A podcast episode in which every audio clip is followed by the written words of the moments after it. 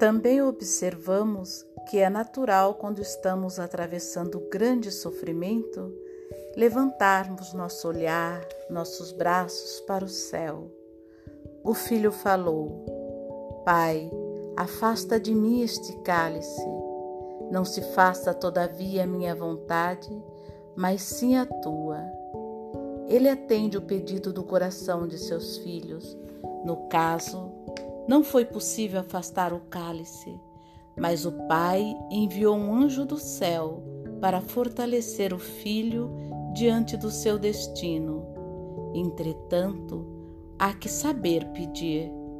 E o que é saber pedir?